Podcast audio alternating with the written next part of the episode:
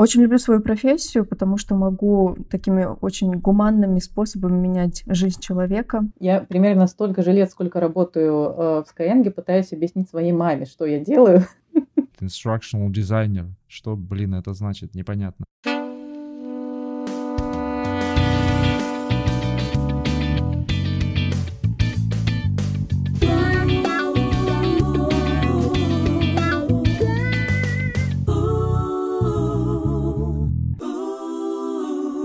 вокруг нас чем-то занимаются. Вопрос, как они этому научились? С помощью наших гостей мы попытаемся в этом разобраться. А чем необычнее профессия, тем интересней. Меня зовут Саша, я технический директор LabMedia.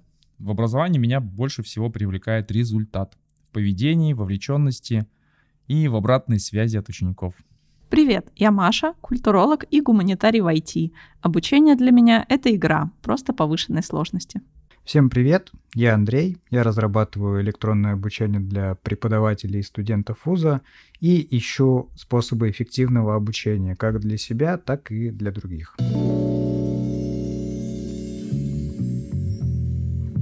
Сегодня у нас необычный выпуск и по формату, и по содержанию. Мы продолжаем обсуждать особенности различных обычных и не очень профессий. И по внутреннему соглашению между нами с Машей и Андреем мы пытаемся меньше смотреть на цифровые IT-специальности. Но вот сегодня мы хотим вновь, мы уже не раз затрагивали в наших выпусках эту тему, поговорить про такую профессию, как педагогический дизайнер. А необычен выпуск еще и тем, что у нас сегодня сразу несколько экспертов из разных сфер образования. Это и тех, и корп обучения, и академическое образование. Что из этого получится, Присоединяйтесь и сами все узнаете, еще и кому-нибудь расскажете. Давайте я представлю наших гостей. Марина Евстратова, педагогический дизайнер и руководитель тренингового центра для преподавателей Skyeng. Надя Быкова, ведущий педдизайнер LabMedia и один из авторов онлайн-курса «Школа педагогического дизайнера». И Щавелева Екатерина, руководитель магистрской программы обучения иностранным языкам и педагогическое проектирование в цифровой среде. МИСИС о, выговорил. Марина, вот вам слово. Э, да, всем добрый день. Э, очень рада, что вы меня позвали на такой выпуск. Эм, я в Skyeng уже шестой год, и все шесть лет я занимаюсь, э, ну, практически все шесть лет я занимаюсь обучением преподавателей. Начинала как эксперт, который проводит воркшопы, какие-то местечковые образовательные активности для преподавателей. И сейчас руковожу отделом, который занимается прям целенаправленно обучением и переобучением преподавателей, больше с таким продуктовым заделом, а, мы в компании придерживаемся такого принципа, что мы должны сокращать а, время и нагрузку на наших любимых преподавателей, поэтому пытаемся для них придумывать такие образовательные решения, которые помогут им, с одной стороны, узнать что-то новое и узнать то вообще, как вести уроки и как быть хорошим преподавателем именно для нас. И с другой стороны, мы пытаемся такими решениями снимать у них нагрузку, снимать лишнее время – Поэтому мы смотрим в сторону микрообучения и дизайна таких очень маленьких, очень емких образовательных активностей для них. А, вот. И всю нашу стратегию развития преподавания а, и, и образования для преподавателей разрабатываем именно с таким принципом. Спасибо, Марина. Надя, представься. Здравствуйте, меня зовут Надя. А, я работаю в компании LabMedia. Я скажу, что я педагогическим дизайнером осознанно работаю, наверное, год-полтора. И шла сюда интуитивно из филологии, из текста, постепенно приходя в IT узнаваю, что такое электронное обучение, что такое вообще обучение. Очень люблю свою профессию, потому что могу такими очень гуманными способами менять жизнь человека, э, несмотря на то, что э, я его не вижу и не могу к нему прикоснуться, иногда даже поговорить с ним не могу. Так как занимаюсь корпоративным обучением, то э, много думаю о том, какие еще бизнес-задачи я с этим всем связываю и решаю, поэтому такая двойная у меня нагрузка и учебную задачу решить, и еще и бизнес поддержать. Ну и Екатерина. А, добрый день всем. Я хотела бы начать с того, что я в свое время закончила, окончила педагогический университет, получила педагогическое образование, затем защитила диссертацию, стала кандидатом педагогических наук. И вот после этого мне поручили э, готовить э, свою программу, свою кафедру к аккредитации. С тех пор я прошла три аккредитации, поэтому знаю все о построении программ и требованиях государства к построению не только одного курса, но и так, как должен этот курс встраиваться в общую систему подготовки специалистов. Вот. С тех пор мне а, с нулевых годов еще мне педагогический дизайн очень интересен. И согласна с Александром, что мне а, важен результат обучения обучающихся к а, концу программы. Поэтому а, занимаюсь этим именно для того, чтобы выпустить хороших специалистов.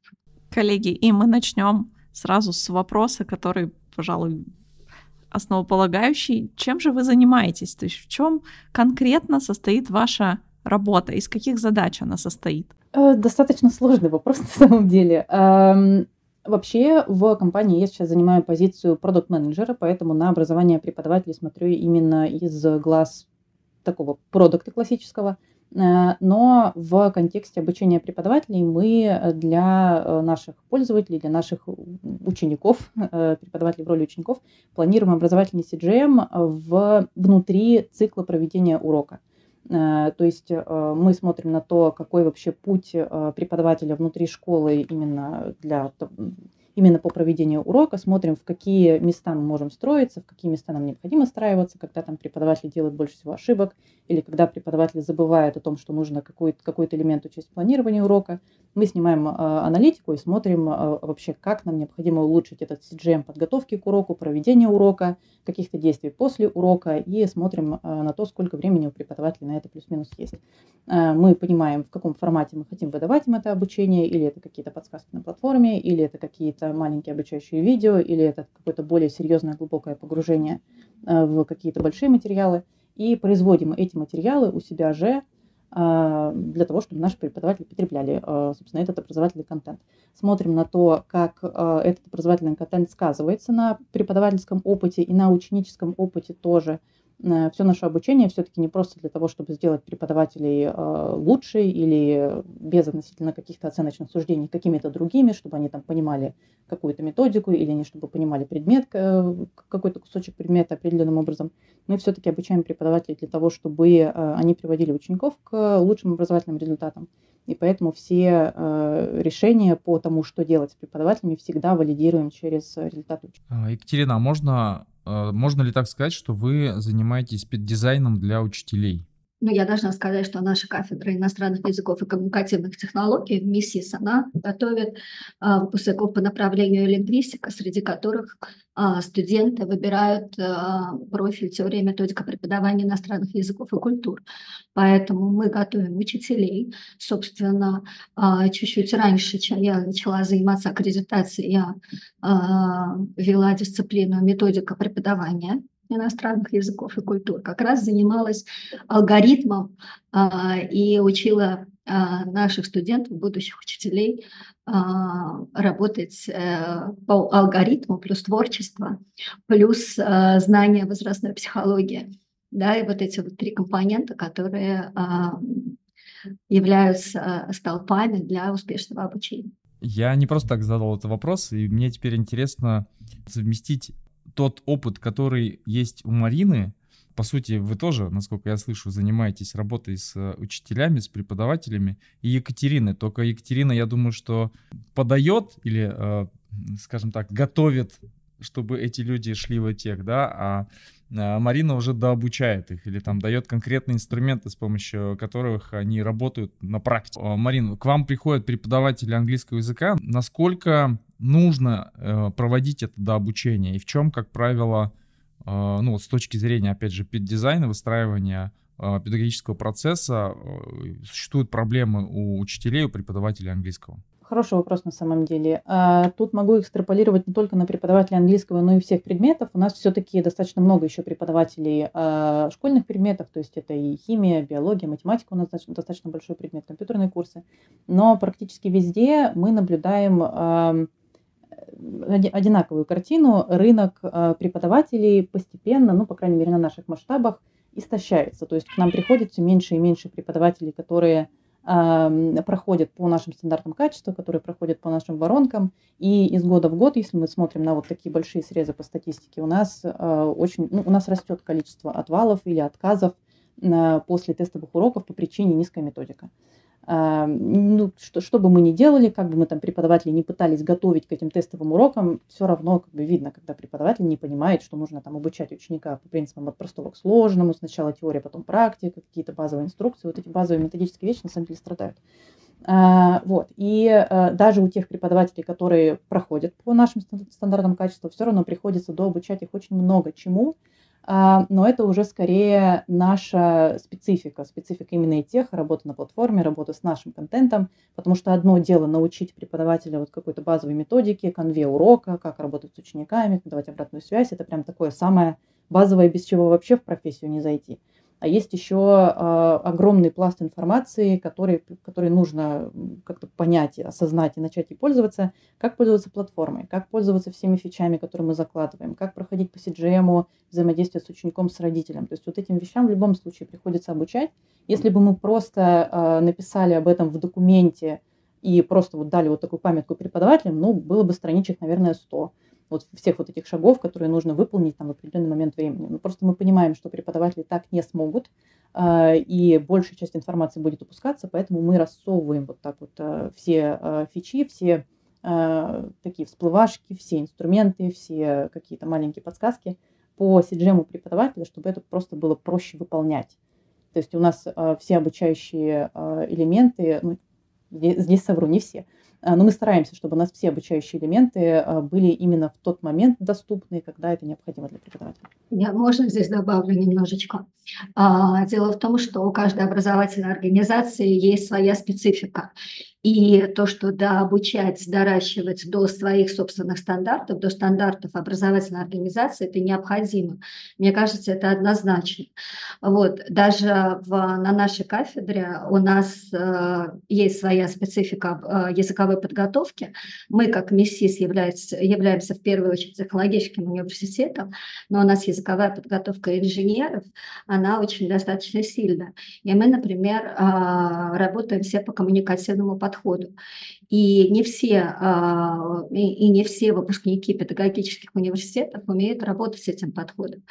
И, а, безусловно, к нам на кафедру приходят новые сотрудники, и я уже в своей второй ипостаси, как руководитель академической поддержки, показываю им, как, а, как надо выстраивать занятия для того, чтобы вот мы соответствовали нашим собственным стандартам, которые мы сами себе установили. Поэтому да, здесь безусловно, не потому что, может быть, специалисты плохие и, и они выпускаются не, не, не того качества, которое нужно, а здесь э, я бы сделала бы акцент на специфике организации и своих собственных стандартов. Да, кстати говоря, говоря про обучение учителей и преподавателей, можно сказать, что та школа педагогических дизайнеров, за которую в свою очередь отвечает Надя, наверное, тоже коммуницирует с ними и обучает. Поэтому, Надя, можешь рассказать, может быть, э, сначала о том, чем ты занимаешься в целом, а, как а, педдизайнером, и в частности про работу, может быть, если такая есть, с э, преподавателями через школу педдизайнеров. Да. А по поводу вообще работы, то, наверное, проще всего понять это решить задачу клиента. Вот есть клиент, есть задача, нужно ее решить. А, инструментарий только у меня не так, немножко отличается. У меня цифровой инструментарий и инструментарий педагогический, которым я решаю задачи.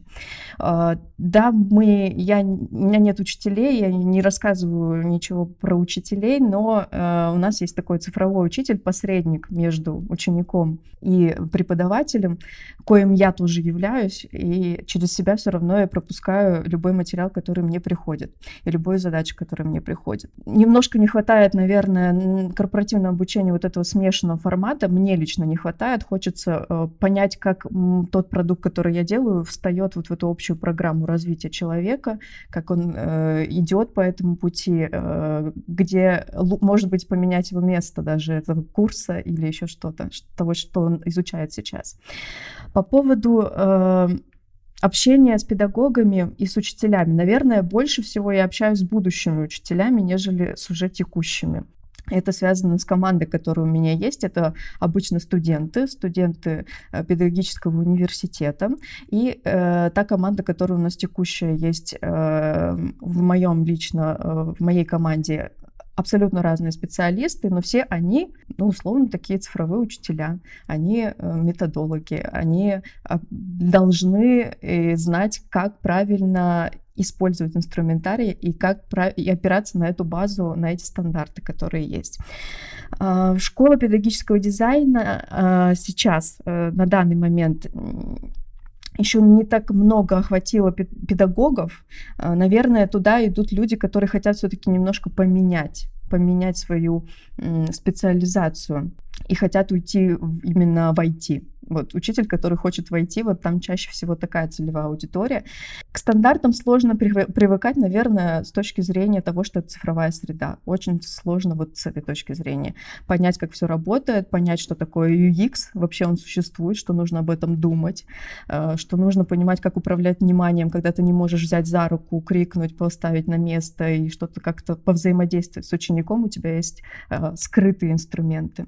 Кстати говоря, когда мы писали этот вопрос первый, чем вы конкретно занимаетесь. Я боялся, что мы придем к примерно такому же последствию, к которому мы пришли сейчас, потому что очень многие а, не знают, что такое, а, например, CGM, не знают, что такое UX-дизайн. Ну, просто потому, что не все наши а, слушатели, там, либо дизайнеры, либо педагогические дизайнеры, некоторые вообще к IT никак не относятся. Либо продукты. А, да. А, соответственно, а, вот если попробовать э, представить, что вы сейчас рассказываете о своей профессии человеку, который вообще ничего не знает об этом, вот э, мы бы хотели услышать, вот чем конкретно, вот э, я не знаю, я, например, это сейчас, сейчас представил, открываю в начале дня там PowerPoint или Figma и пытаюсь там настроить э, какие-то шаблончики, сделать структуру последовательность занятий, которая у меня будет потом реализовано где-то, или верстаю экраны, или созваниваюсь полдня по 20 созвонов в день. Вот если говорить вот такими приземленными вещами, вот можете рассказать нам буквально в трех словах, чем э, наполнен ваш день или неделя? Я примерно столько же лет, сколько работаю э, в Skyeng, пытаюсь объяснить своей маме, что я делаю. И у меня не получается. Поэтому она, ой, ты в образовании, ты преподаешь, все. этого достаточно. Поэтому, э, да, но это сложный вопрос на самом деле объяснить, э, что такое дизайн в целом для, тем более в техе, для человека, который, возможно, про и тех не, не очень осведомлен о дизайн, тем более. Э, но вообще, как наша работа строится, э, про 20 созвонов в день – это яблочко, это боль моя личная. Э, мы очень много взаимодействуем с кросс-командами и с операционкой, и с маркетингом, и с внутри нашего академического департамента тоже много отделов у нас есть, с дизайном, и с разработкой в том числе для реализации проектов, которые у нас как раз направлены на изменение этого CGM. Э, то есть, условно, мы э, очень много смотрим, даже в течение дня, если вот такой разрез брать, э, очень много смотрим на аналитику, мы каздевим, интервьюируем пользователей, собираем с них какие-то боли, взаимодействуем, опять же, с пользователями в разных, в разных каналах, проектируем решения, валидируем эти решения, обсуждаем, планируем, несем на продуктовые комитеты, получаем ресурс и идем разрабатывать. Ох, у нас немножечко, да, есть свои особенности, потому что а, академическая среда имеет свои ограничения. И у нас э, основная работа идет на, э, скажем так, на до производства, да, то есть до создания курса. Первый этап, как мы знаем, это общение с заказчиком, анализ потребностей. Общение с заказчиком у нас выступает кафедра, в нашем случае чаще всего в университете, которая говорит, что нам нужен курс там, по деловому английскому языку, например. А, в связи с тем, что мы опираемся на государственные документы, на образовательные стандарты, на основную профессиональную образовательную программу, на рабочие учебные планы, в которых прописаны компетенции, которые взяты из стандарта, это является нашим ограничением. Эти компетенции уже, а, уже определяют содержание, на которое мы должны опираться. Я на всякий случай здесь а, для человека непосвященного хочу сделать такую ремарку. Часто думают, что курс – это я взял материалы из учебника, скомпилировал их, и вот вам курс.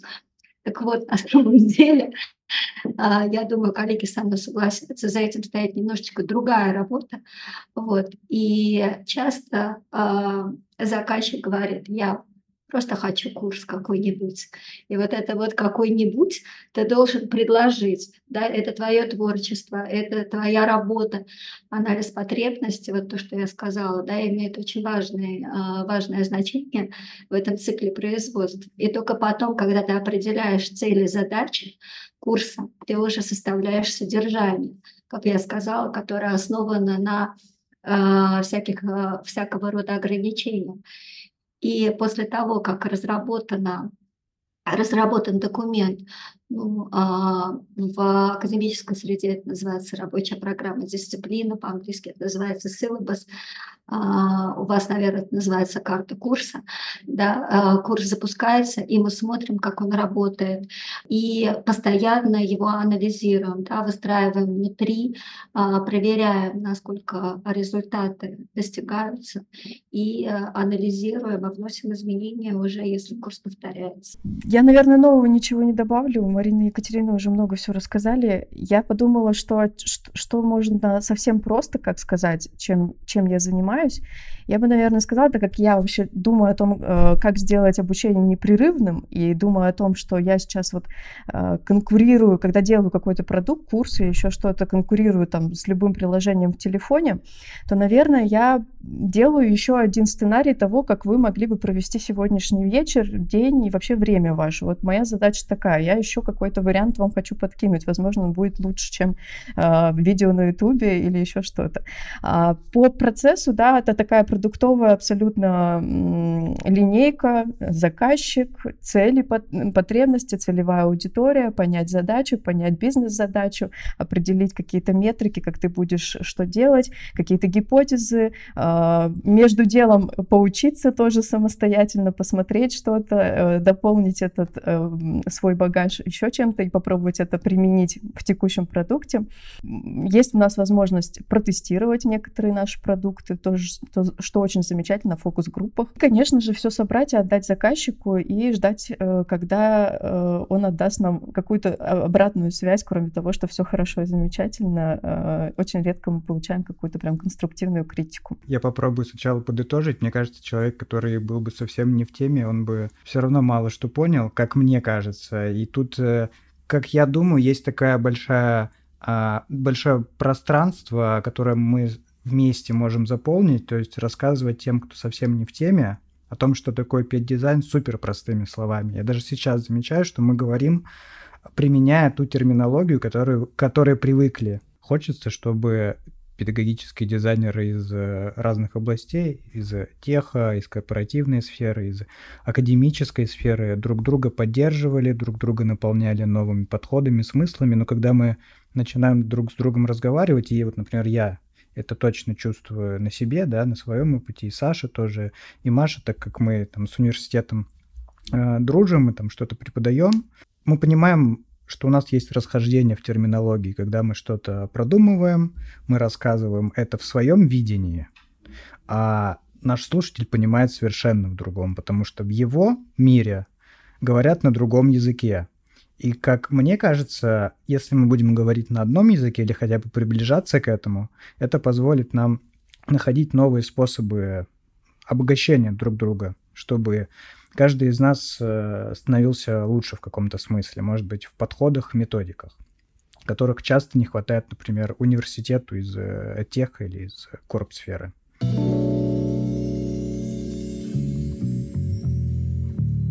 Хочется задать вопрос, который всегда, ну и, меня тоже на протяжении работы волновал, это наличие таких моделей, например, как Эдди, да, всем известна эта модель разработки интерактивного обучения, электронного курса или СЭМ, например, э, существование таксономии Блума, с которой вроде как мы должны а, соответствовать а, свою программу обучения, чтобы ее выстраивать от простого к сложному, грубо говоря.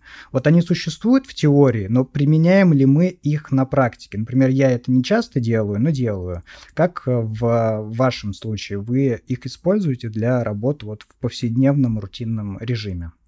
Хороший вопрос. Я, наверное, отвечу, что э, все классические модели дизайна это скорее очень базовая гигиена, которой недостаточно для того, чтобы спроектировать курс, который, ну, который, будет достоин названия курса или образовательная программа, или там любой терминологии, про которую мы говорили.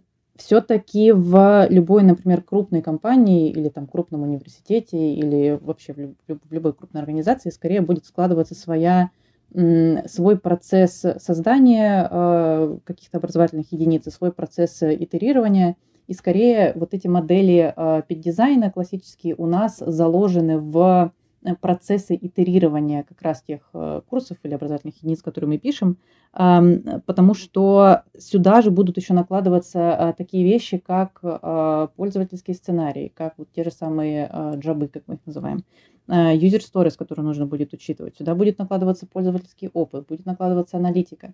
И если мы все будем совмещать во время вот планирования, там, принятия решений, а по каким зонам мы пойдем, а в каком формате мы будем подавать информацию, то мы не будем руководствоваться, руководствоваться исключительно моделями дизайна, потому что их будет категорически недостаточно для того, чтобы э, принять какие-то валидные решения по тому, а какую информацию сюда нужно заложить, какой шаг здесь нужен, а должен ли быть здесь сейчас на вот этом этапе тест или контрольная, или здесь должен быть какой-то экзамен с человеком, или тут будет домашка, или тут должна быть сессия с человеком, будь то урок или какой-нибудь коуч должен прийти чего-нибудь ученику рассказать.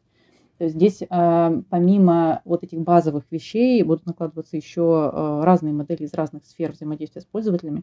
Поэтому скорее ответ короткий «да», но не только модели под дизайн. Вы знаете, я соглашусь с Мариной, но я здесь хотела, как вы говорите, а, на языке пользователя привести пример с борщом. Это то, что я студентам всегда говорю. Да, когда ты можешь рассказать рецепт, как варить борщ, это ты показываешь, проявляешь знания. Когда ты э, делаешь все по рецепту, э, знаешь ингредиенты, а, это умение. А вот навык у тебя возникает тогда, когда у тебя нет опоры. И самое главное, ну там еще, естественно, а, несколько разных условий, и в том числе ты знаешь а, ингредиенты, которые ты можешь варьировать под текущую ситуацию. У тебя не хватает вот этого ингредиента, ты его можешь заменить другим. у тебя или наоборот, ты хочешь еще добавить что-то. А почему я про этот борщ рассказываю? Потому что а, знание вот этих моделей и их применение, как Марина уже сказала, это база. Но надо всегда эту базу адаптировать под аудиторию. Например, я сейчас Просто скажу, а, в университете не всегда достаточно идти от простого к сложному. Иногда мы наоборот переворачиваем и идем а, через проблемное обучение. Мы ставим проблему, и через проблему мы а, получаем знания и умения. Поэтому, ну, обобщая то, что уже было сказано, как раз а, а, мы должны адаптировать а, под целевую аудиторию, с которой мы работаем. Используем мы используем, но используем точечно под решение конкретной задачи, конкретного ученика или кон- конкретного заказчика. Я бы, наверное, сказала, что это действительно такая база, которая тоже под собой имеет еще одну базу. Это нейрофизиология, психология и вообще все, что мы знаем о педагогике, обучении, на чем она вообще стоит, на человеке и знание о нем. И вот эта база еще глубже туда стоит, и вот я предпочитаю опираться больше на нее, а дальше смотреть, как другие люди э, это адаптируют у себя на опыте своем, и учиться на их опыте, и потом комбинировать какой-то свой вариант. А ты скорее, Надя, это интуитивно уже делаешь, либо куда-то подсматриваешь, ну, например, какой-то, я не знаю, учебник, грубо говоря? А, учебника нет у меня, своего нет учебника, нет, к сожалению. Есть э, базовые знания того, то, как работает мозг, как строятся его мышление, когнитивные и так далее э, процессы, обучение, память, как работает, как, э, что такое психология, что такое психология в дизайне. И вот эти все базовые вещи, которые лежат, они потом обтесываются, а под конкретную коммуникативную ситуацию, конкретную задачу, конкретного ученика, конкретный бренд. И вот ты оттуда убираешь лишнее, либо добавляешь, как-то комбинируешь и э, приводишь к тому результату, как тебе кажется, вот он будет сейчас в данной ситуации максимально эффективный. Лучший пет-дизайнер тот, у кого борщ вкуснее. Это все субъективно, Андрей. Борщ вкуснее. Если ты хотел попробовать вкусный борщ, э, твоя цель была такая, то, наверное, он будет такой. А если ты просто хотел перекусить очень сытно, вот, ну, это будет другая цель, другая задача ученика. Мне так. кажется, извините, мне кажется, борщ а, в том-то, в том-то и особенность, что один и тот же борщ кому-то понравится, а кому-то нет. Это как раз тоже специфика. Мы должны понимать, что аудитория разная. Не могу не спросить про автоматизацию, а, возможно, отчасти генеративной модели. На самом деле мы понимаем, особенно в техе, а, как наиболее продвинутая, да, в этом смысле история с данными, что я уверен, что и Skyeng, а, и другие платформы, популярные или не очень популярные, а, собирают много данных о пользователях. То есть о, не о самих пользователях, конечно, как это делают соцсети в большей степени, а о их обучении, о прогрессе, ну, каких-то особенностях и выделяют это в некоторые группы, когорты, а, делают на основе этого выводы, корректируют э, те самые курсы, микрообучение, вот все то, о чем говорила Марина, а, то, о чем мы, кстати, говорили с э, Дмитрием Бакумовым в одном из наших подкастов на про психометрику. Это очень круто, потому что это дает нам возможность, ну вот, кстати говоря, применять э, ту самую модель Эдди, а, вот одну из буквок этой модели, когда мы делаем корректировки, когда мы улучшаем и Э, по сути, возвращаемся к началу, то есть анализ, да, дизайн и так далее.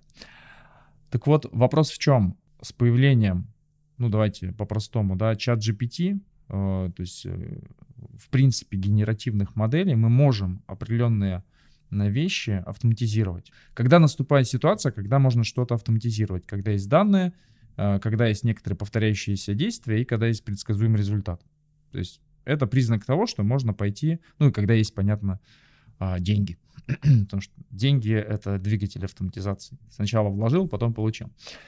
А, и кажется, что мы можем это делать. И больше того, я скажу, что мы а, у себя в компании это делаем. Мы создаем такое специальное средство для разработки курсов с применением искусственного интеллекта. Ну, в данном случае генеративной модели, которой базовые вещи — вот то, о чем мы сейчас говорили, базовые вещи, он а, так или иначе предугадывает, да, то, что можно, как можно, на какую структуру можно конкретный, конкретную тему разбить, да, допустим, если мы создаем курс а, по продукту, то, как правило, ну, по крайней мере, в корп обучении, неважно, что ты продаешь, курс по продукту, он состоит из одинаковых вещей. То есть характеристика продукта, конкурентные преимущества. Ну, в самом начале, естественно, это а, некоторая, ну, в фармацевтике это называется нозология, а, проще всего, надо так объяснять, да, но некоторая основа, а, чему учим в этом продукте, точнее, для чего этот продукт нужен, какие он проблемы решает. Ну и в конце работа с возражениями. То есть на моей практике практически всегда это одно и то же.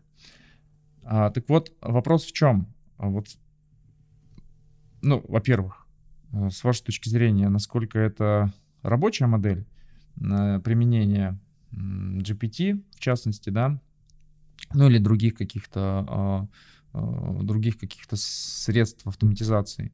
И в этом случае какова роль пет-дизайнера? Марин, наверное, вот э, к вам вопрос, потому что Действительно, что в техе, в Skyeng в частности, данных достаточно, чтобы э, применять э, такого рода технологии. Применяете ли вы их? Да, совершенно верно. А, данных у нас более чем достаточно, и по опыту скажу, что в какой-то момент данных собирается настолько много, что мы просто не, не всегда понимаем, а что с ними делать, что с чем анализировать на корреляции и что, что куда относится. Поэтому это прям отдельная проблема. Что касается генеративных моделей, безусловно, а, придет когда-нибудь тот день, когда, возможно, можно будет при помощи чат GPT генерировать а, целые образовательные программы, но, к сожалению или к счастью, пока такой момент не настал, каким бы ни был умным чат GPT, пока он не может заменить полностью дизайнера. А, но, несмотря на это, мы даже в своей работе уже используем генеративные модели для того, чтобы, с одной стороны, облегчать труд дизайнеров.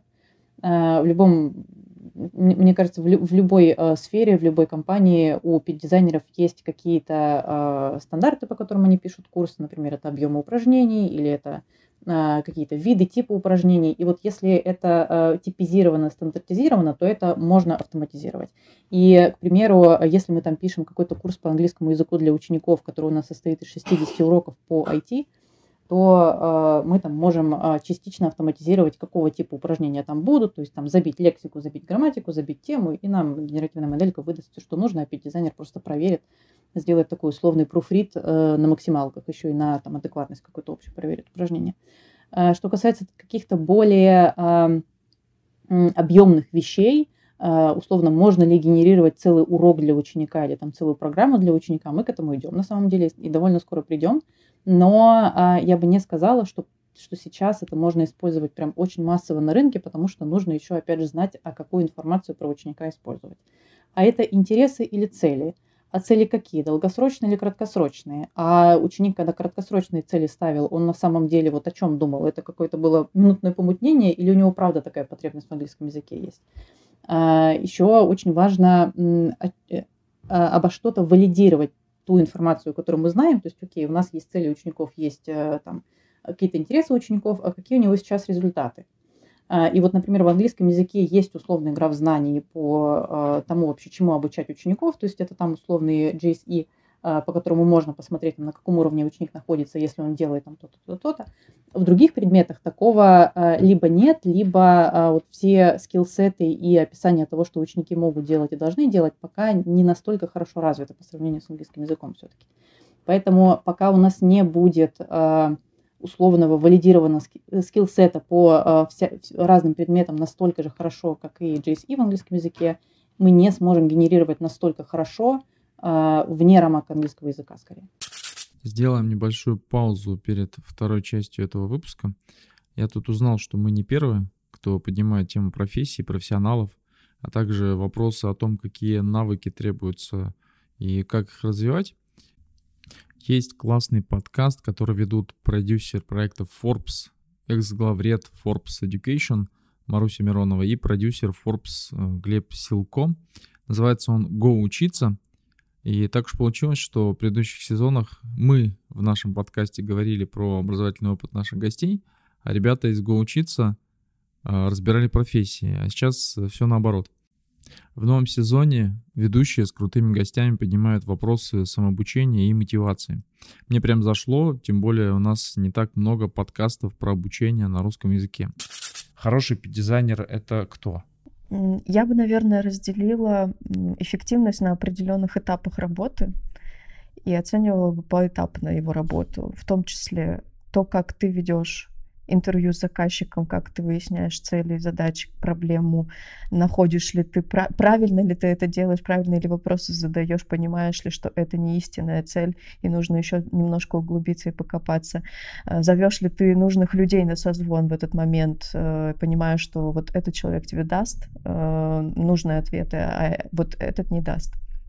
И вот здесь, наверное, кроме как увидев потом в ТЗ, в техническом задании, точно сформулированную грамотную цель, точно сформулированную учебные задачи, я по-другому никак не могу оценить эффективность. Вот если я вижу, что действительно цель э, не отписка, информировать о чем-то там, допустим, рассказать про это, вот как э, быстро мы пишем. А, действительно, цель продуманная и задачи понятные, как, дости как достигать, то вот для меня это эффективность, э, показатель эффективности. А, в дальнейшем, если мы говорим о Э, разработки концепции вообще, как мы будем решать эту задачу, методологии э, в целиком всего продукта, как каким путем мы поведем э, человека, чтобы он решил эту задачу. Для меня это всегда результат, то есть я должна увидеть этот сценарий, я должна на него посмотреть. Э, наверное, вы ждете какие-то автоматизированные метрики, вот я смотрю это, это, это, то это, наверное, у меня сейчас таких метрик нет, чтобы я точно понимала. Для меня важно мышление, вот как человек мыслит, как он излагает свои мысли, как он э, решает эту задачу, с чего он начинает, как идет, э, понимает ли он инструменты, которыми он владеет, э, может ли он их комбинировать для решения той или иной задачи. в совокупности, да, представляя их, предлагает ли он э, нестандартные, не шаблонные варианты. Тут вот э, вы сразу перескочили на метрики, я хотела прокомментировать твою, Саша, речь по поводу э, стандартная программа обучения для, по продукту, вот она всегда стандартная, она всегда шаблонная. Зная так, как работает наш мозг, как работает наша память, мы понимаем, что все шаблонное перестает когда-либо нам запоминаться. Мы ее стираем из памяти и уже не видим это. Нужно все время что-то новенькое, еще дофамина туда добавлять, чтобы было интересно и чтобы все-таки мотивация была учиться. И вот почему генеративные, наверное, вот эти технологии не всегда помогают мне лично добиваться эффективного результата, потому что они больше стандартизированы, а, а не уникальные. И вот уникальность решения э, педагогического дизайнера для меня это тоже важный показатель. Насколько он отошел от всех рамок, отошел от всех стандартов, подумал еще раз и еще раз перекрутил у себя в голове все, что он до этого знал, всю базу, э, все вот эти методологии известные, которые до этого мы все перечисляли, смог ли он э, комбинировать их и так далее, и так далее. Э, но, конечно, все зависит от задачи. Есть задачи максимально понятные и простые, есть еще и пожелания заказчика, который говорит только так, и никак иначе. И если человек эффективно справляется со своей вот этой конкретной задачей в конкретных обстоятельствах, тоже говорит о его эффективности. То есть э, он соблюдает все требования, которые идут, которые есть. По поводу результата, наверное, это боль наша с тобой, Саша, и LabMedia, что мы результат не всегда видим так, как хотим. Так, не как можем... Skyeng видит. Да, у нас слишком мало данных, у нас слишком мало... Нас, нас не всегда пускают, э, то есть это не наши, грубо говоря, данные, то есть мы не сделали... наша корпорация. А, отдали, и как бы для нас в дальнейшем уже это черный ящик который иногда как бы да. раскрывается. И, к сожалению, я тоже, когда делаю какую-то работу, я спрашиваю всегда себя, я не знаю, как это сработало. Я вот смотрю и отпускаю, и не знаю, сработало ну, или... Мы возвращаемся в средние века, используем систему опросов, э, да. анкетирования и так далее. Это вот, пожалуй, единственный пока инструмент, которым мы можем пользоваться. А, Екатерина, вот так вот э, спрошу вас про метрики. Как вообще формулируется педагогическая задача? Вот вы говорили, что э, результат обучения важен. А в чем этот результат обучения должен выражаться? Понятно, что в разных э, сферах по-разному, но вот конкретно то, чему учите вы и учат на вашей кафедре. Ну, есть такой, такая метрика при любой аккредитации, как достаточное знание когда спустя а, какое-то время да, проверяется, а что, а что студент а, запомнил, а, чему научился, и может ли это он применять спустя несколько лет после обучения. Вот. А, это, наверное, важный такой критерий. А, и у нас, а, говоря о цикле дисциплины подготовки специалиста, безусловно, есть преемственность программ. И вот, а, допустим, студенты не демонстрируют э, те знания, умения, которые они должны были когда-то освоить, да, но мы сразу делаем вывод, возможно, он субъективный, безусловно, ну, безусловно, потому что мы люди, а, о том, насколько тот курс был эффективен или нет. А вообще а, у нас есть очень важные критерии, это успеваемость. Нам, наверное, немножко проще, потому что у нас а, а, в университете а, есть а, принцип негативной мотивации, чтобы не получить а, зачет, поэтому все делают, чтобы там не, не, не, э, чтобы не получить неудовлетворительно да, а вот, поэтому мы не знаем, а, часто не знаем, насколько а, курс был эффективен, но тем не менее. Могу сказать, что мы тоже проводим опросы, и для нас важным критерием является удовлетворенность студентами курса, да, то есть мы понимаем, что это все субъективно, тем не менее. Но наверное, а, соглашусь с коллегами и дополню, что мы не можем, какие, какие бы ни были бы условия автоматизации, мы все равно не можем сделать универсальный курс, потому что поколение и условия меняются. И то, что работало, и то, что чем были удовлетворены студенты пять лет назад, сейчас это не работает. Мы должны, ну, то, о чем мы говорили сегодня много раз, мы должны адаптироваться под целевую аудиторию.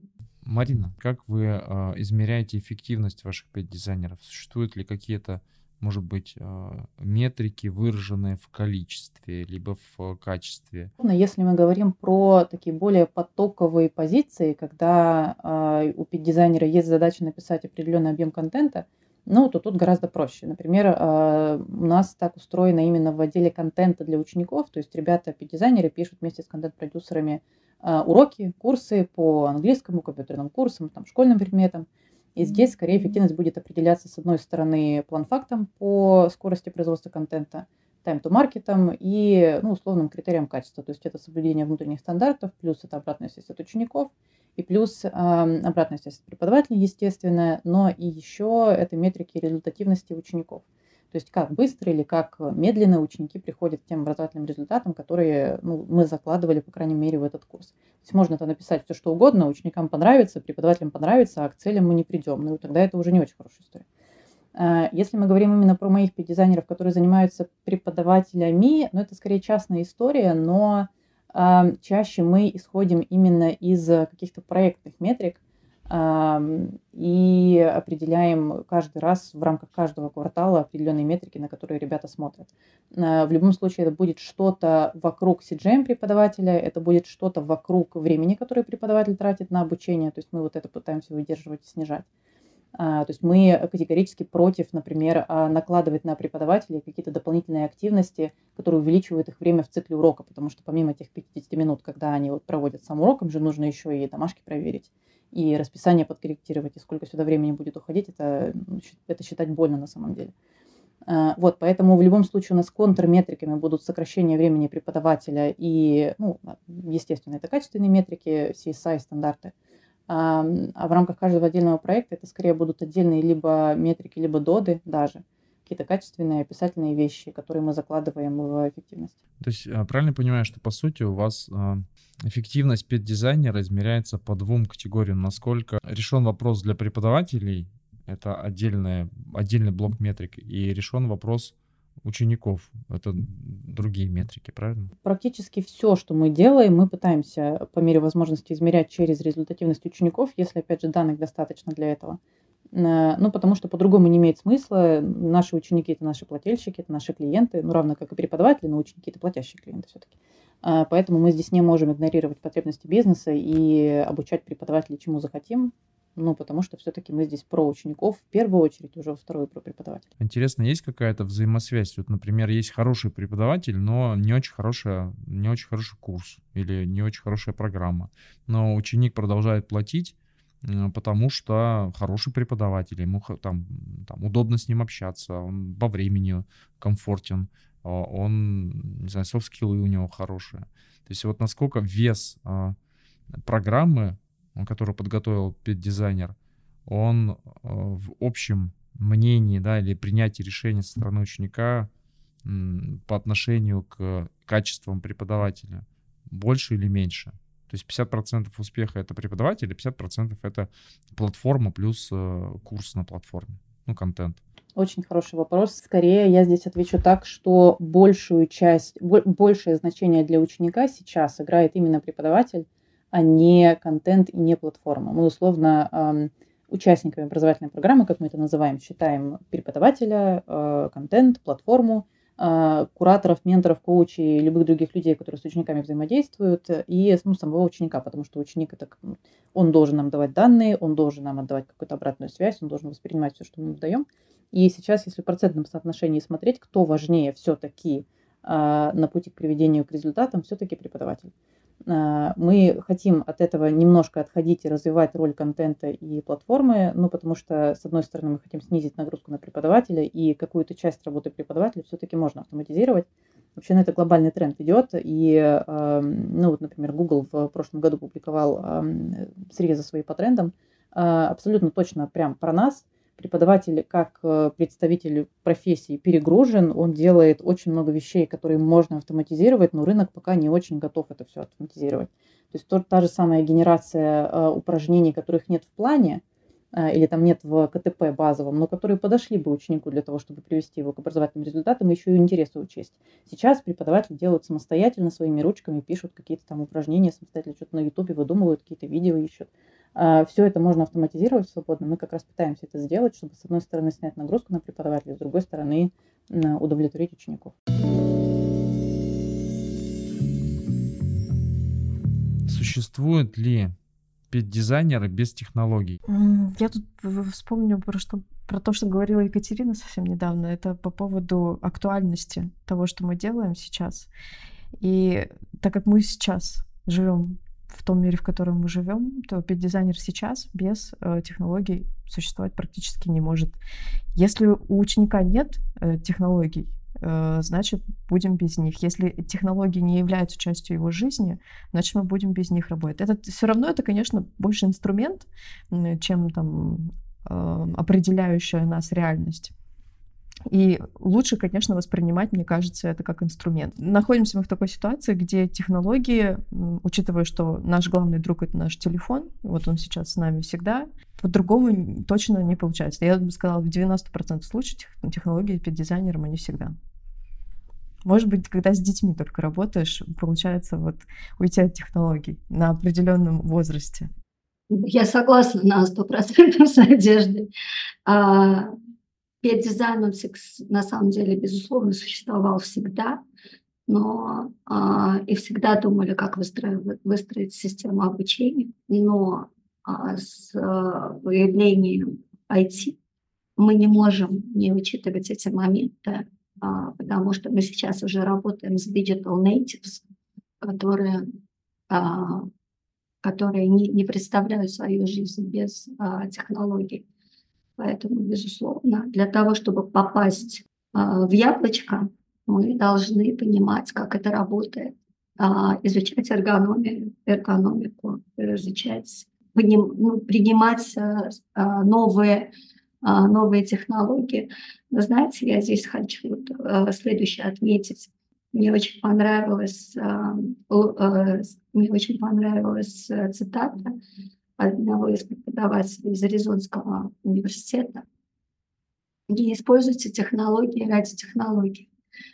И вот здесь вот я бы как раз хотела на это тоже обратить внимание, что технологии должны нам помогать, но они не должны использоваться, затмевая всякие педагогические алгоритмы и педагогические а, желания добиться результата. Uh, ну, я здесь думаю про то, что вообще на рынке глобально идет тренд на гибридное обучение. Все-таки в какой-то момент мы придем к тому, что дизайнеры будут скорее реализовывать свои uh, программы без технологий, но если мы говорим именно про классные программы, которые действительно нацелены на результат, которые, в которых учитываются метрики по успеваемости, удовлетворенности учеников, ну, скорее все-таки не очень хорошо, когда дизайнер этим не пользуется. Если задаваться вопросом, есть ли такие на рынке, э, определенно есть и очень-очень много. А, ну вот условно последние несколько лет мы видим э, такой большой спрос или большой бум в целом на рынке дополнительного профессионального образования на пид-дизайнеров, то есть очень многие компании вообще открыли свои курсы по пид-дизайну, а, и, ну, как, как мы видим, это упростило просто вход в профессию.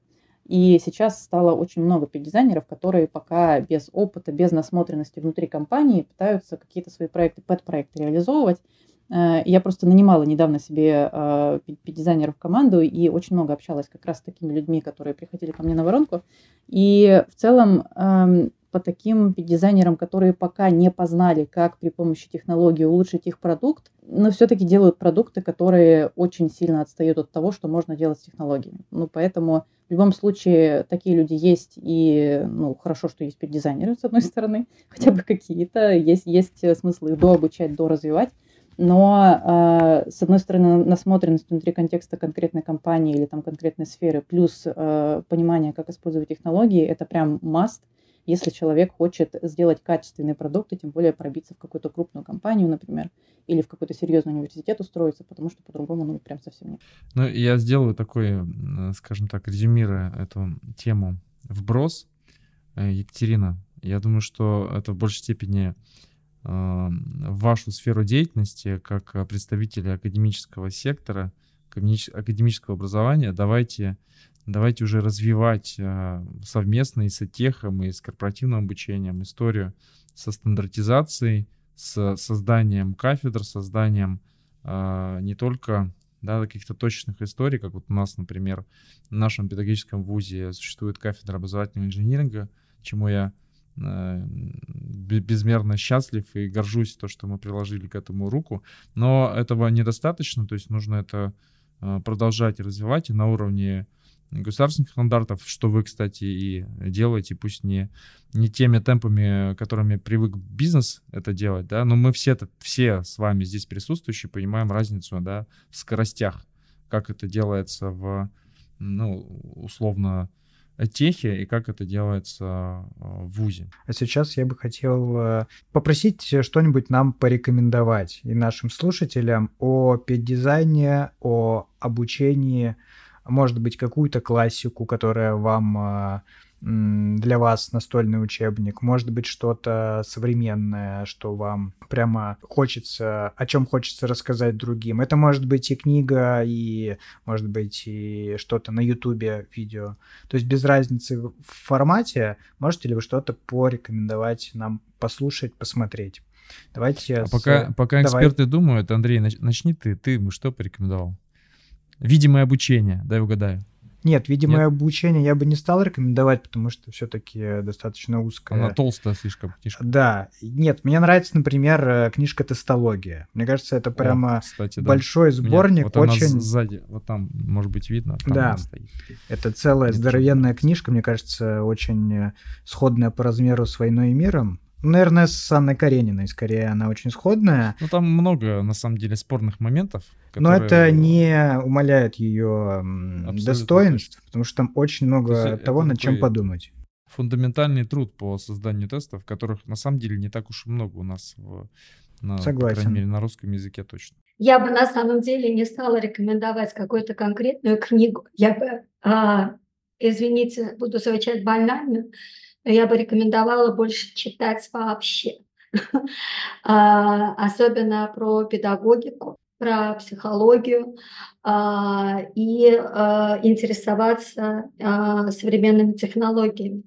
Вы знаете, поскольку э, работаешь в академической среде, и, безусловно, ты опираешься на какие-то учебники, а сейчас наша сфера является очень популярной, как э, сегодня отмечалось, очень много всяких программ в сфере ДПУ появились по дизайнеру.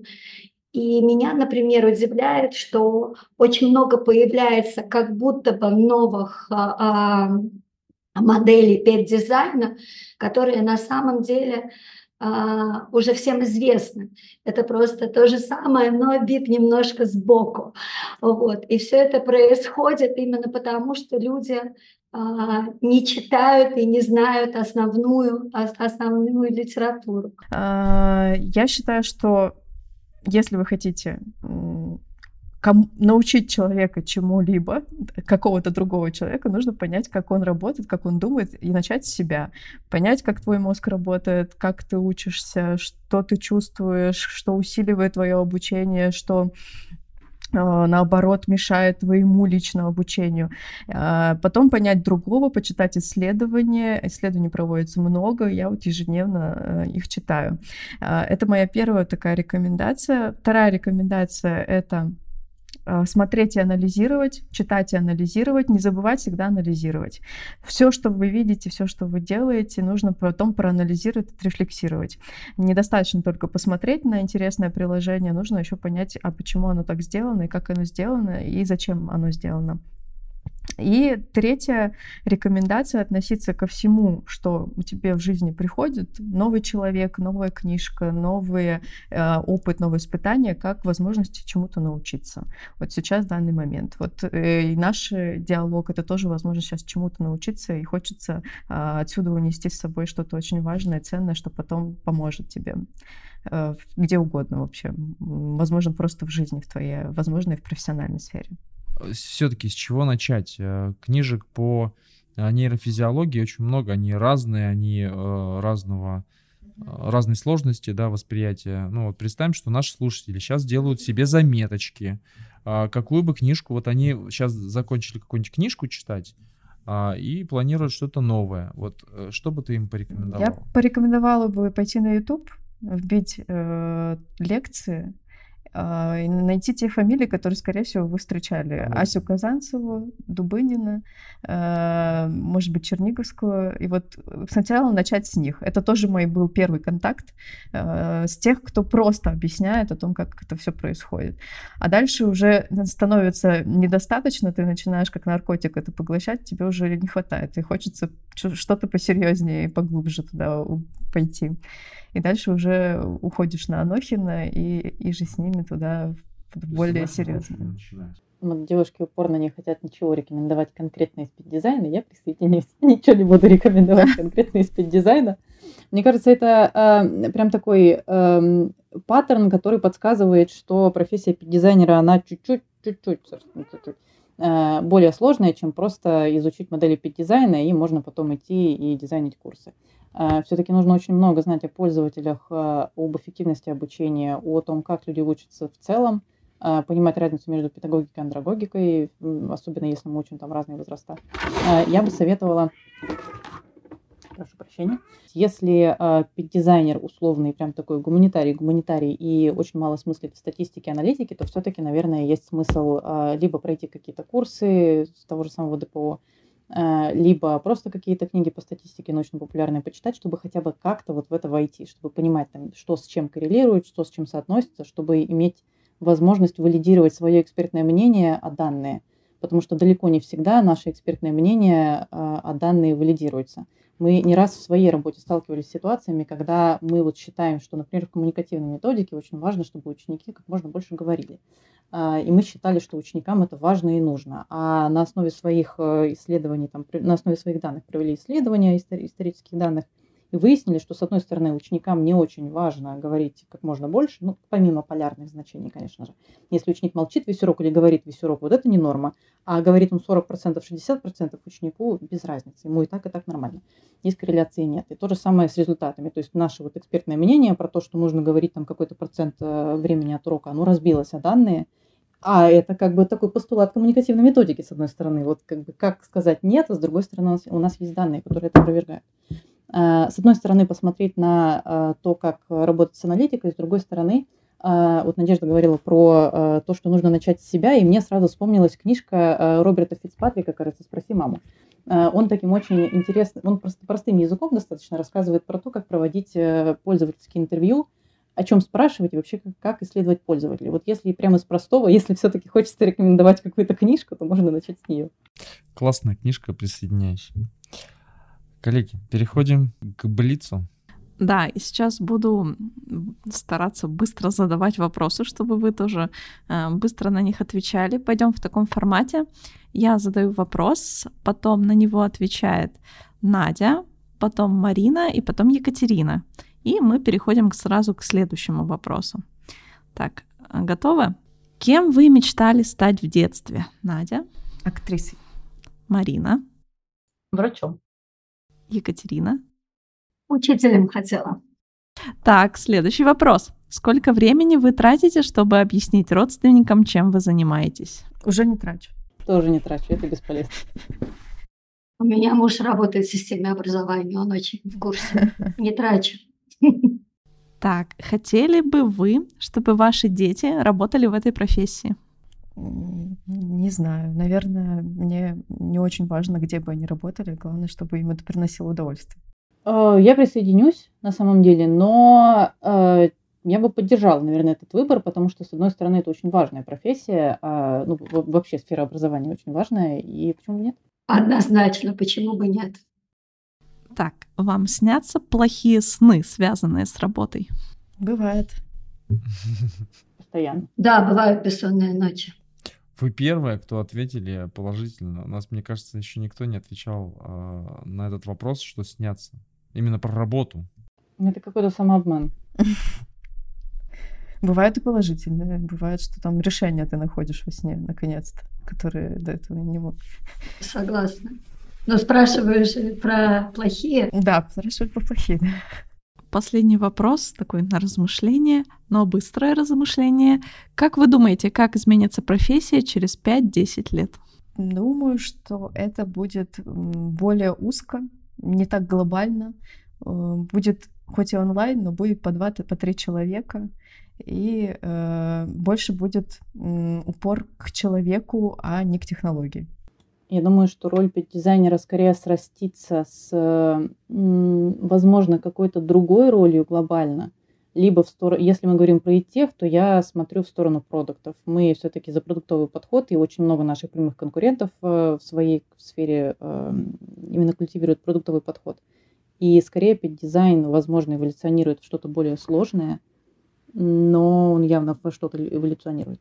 А я считаю, что, безусловно, какие-то функции заменит а, машина, и действительно нагрузка снизится на человека, но человек всегда обладает экспертизой. Я всегда это сравниваю с ну, связали машинкой, когда она появилась, мы до сих пор вяжем, но ручная вязка, она ценится сейчас больше. Мне кажется, а, там, где будет человек, и его качество экспертизы будет цениться все равно больше. Андрей, а можно я задам тебе тоже как действующему педагогическому дизайнеру, как вот последний вопрос. Как ты думаешь, как изменится профессия? Ну, давай возьмем через пять лет. Ну, глобально, мне кажется, останется все ну, через 10. Полу... Что, что изменится через 10 лет? По появится больше технологий, которые смогут э, автоматизировать большую часть нашей работы, но при этом я, мне очень понравилась реплика Екатерины, связанная с тем, что работа живого человека будет цениться намного больше, чем работа технологии, даже технологии, которая, которая сделана человеком. Ну, то есть, мне кажется, будет разделение на пять дизайнеров, которые просто делают э, сценарии для автоматизированных систем, и пять дизайнеры, которые может быть, учитель трансформируется в педагогического дизайнера, потому что мы сегодня это не проговорили, но мне кажется, что и очное обучение, ну, то есть учитель в классе это такой же педдизайнер, и он может варьировать а, свои а, методы, в том числе, например, рассказывать а, лекцию не в классе, а вывести детей, например, в, на улицу, например, при преподавании биологии, там что-то изучать на примерах живых. Это ведь тоже, по сути, некоторый педдизайн. Мы просто замыкаемся в тех шаблонах, к которым привыкли в университете и на практике, а по факту ведь можно все что угодно делать, и делать это без нарушения каких-то э, границ, в том числе образовательных стандартов. Мне кажется, роль учителя преобразуется в роль педдизайнера. А педдизайнер в том смысле, которым мы понимаем его сейчас, в техе, в корпоративной сфере, да даже и в академической, он больше уйдет в сторону технологий, как мне кажется, и будет выполнять роль такого, ну, администратора, что ли, который этими технологиями управляет. Ну, посмотрим. Посмотрим. А, друзья, а, коллеги, спасибо вам огромное. Я думаю, что позволю себе, по крайней мере, завершить выпуск тем, что петь дизайнер, как бы это ни звучало страшно, на английском это еще непонятнее звучит. Instructional designer. Что, блин, это значит? Непонятно. А, так или иначе, это все про, про добро, потому что а, образование — это одна из сфер, миссия которых а, делать людей лучше, да, делать, а, менять людей к лучшему, а, соответственно, жизнь к лучшему. Поэтому я считаю, что как, как бы э, эта профессия не трансформировалась, э, в любом случае ценность — это а, и развитие этой профессии, она движется в сторону того, насколько сделать то самое образование эффективней, как помочь э, людям измениться в лучшую сторону, а, ну и стать профессионалами в какой-то другой, например, сфере. Ну или если мы говорим про детский тех, да, или детское образование, то как вырастить просто хороших людей, способных учиться. Еще раз спасибо всем. Всем пока.